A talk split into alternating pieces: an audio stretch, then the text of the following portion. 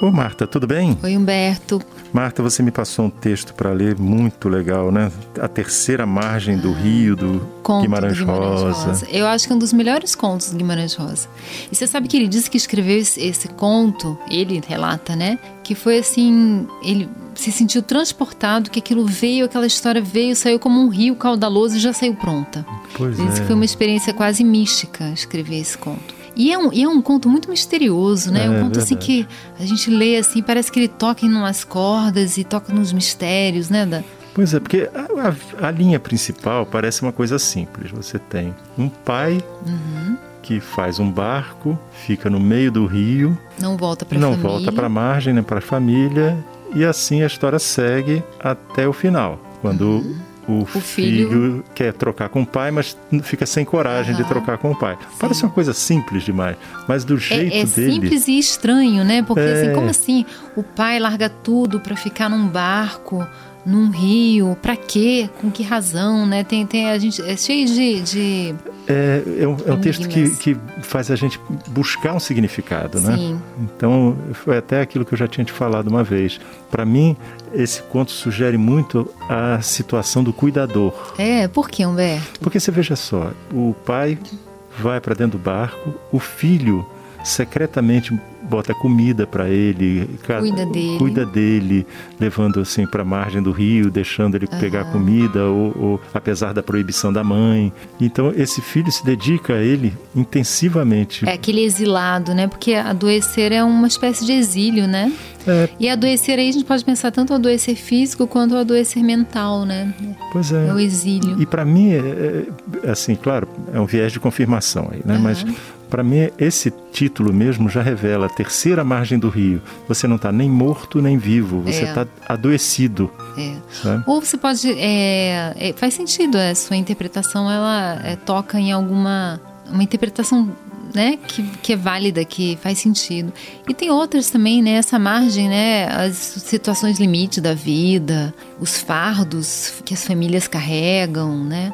Os fardos que as pessoas carregam e que às vezes quem olha não consegue livrar o outro daquele fardo, fica acompanhando, né? E esse momento quando ele chama o pai, pai, você tá cansado, volta que eu vou ficar no seu lugar. O pai aceita e quando o pai acena para ele, e começa a voltar, ele não aguenta e sai e foge, né? ele É, não dá conta Não dá conta de substituir o de, pai. de pegar o fardo que é do pai. E né? você vê, a mãe já tinha ido embora, a irmã dele já tinha ido embora e ele permaneceu Sim. tomando conta do pai. Tinha uma lealdade aí Tinha. e uma covardia também. É, exatamente. Quer dizer, você é capaz de ajudar, mas substituir não.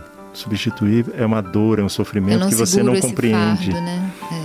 É, e até a visão que ele tem, que as pessoas têm do caso dele, de dizer assim: ah, ele foi para o meio do rio porque ele está doido. Ele fala doideira, é o nome. Doideira.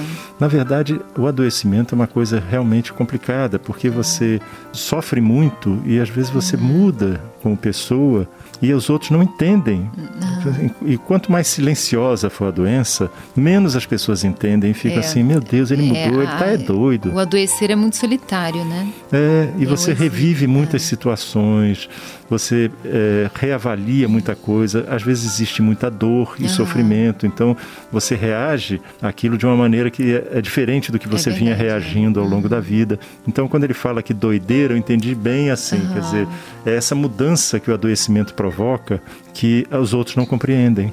E, e, assim, é, é, o bonito da, da literatura de qualidade é que tem assim vários sentidos, né? Várias é, interpretações ao É. mesmo tempo, né? Exatamente. Eu já ouvi uma, uma, uma psicóloga falar que esse conto é, provoca muito nos homens o complexo paterno. Uhum. né, do distanciamento do pai, do fardo do pai, que é o fardo de ser homem, né, esse complexo de Saturno que a gente chama que é essa coisa pesada de, de ser homem, de ter que prover, de ter que É. trabalhar, de estar afastado emocionalmente das pessoas, né? Então, é, é- e é realmente interessante porque eu já observei realmente o conto provocando o complexo paterno, emoções relacionadas a questões com o pai. É, inclusive. E, e tudo é válido, né? Tem, é, todas as interpretações estão dentro daquela vivência que o conto traz, né? Eu acho que ela fala também de uma coisa meio mística, né? De uma coisa meio é, sobrenatural. É, no sentido desse pai ficar no meio do rio e não chega nem num lado nem no outro. Que fardo é esse, né? E parece que ele precisa estar tá lá porque ele está evitando que alguma coisa aconteça, como se ele estivesse sustentando uma realidade, né? Ao mesmo tempo, ele deixa de ser é. o pai provedor para ser o pai provido pelo filho. É verdade. Né? É, Agora, isso tudo, né, com a escrita do Guimarães Rosa, o uso que ele faz das palavras, a cadência do texto dele, as imagens que ele cria, né? Uhum. Porque as, a, nenhuma, as histórias se repetem até, mas a maneira como a história é contada é muito interessante, né? Muito, é, muito. Eu acho interessante como ele se apropria. Impressionante. Ele se apropria da, da linguagem que você, das pessoas simples, que normalmente são pessoas pouco consideradas, uhum. E ele torna essa linguagem uma coisa muito bonita. Bela, é verdade. É. Isso é Guimarães Rosa, né? Aí, não só a, linguagem regional, né, da, de é. Minas. É, porque ele podia se apropriar das histórias uhum. e escrever de uma maneira assim.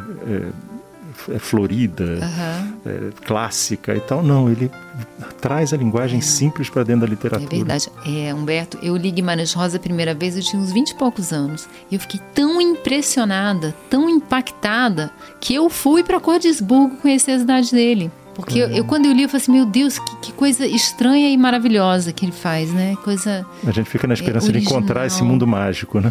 É, é, é, realmente ele foi um gênio, né? O Guimarães uhum. Rosa, para mim, foi um gênio. Tem pessoas que não gostam dessa, dessa, dessa experimentação que ele faz com a linguagem. Eu acho maravilhoso. É. Ô, Marta, chegou nosso andar aí. Tá bom, Berto. Um beijo. Outro. Tchau. Tchau. Você ouviu Conversa de Elevador com Humberto Martins e a psicóloga Marta Vieira.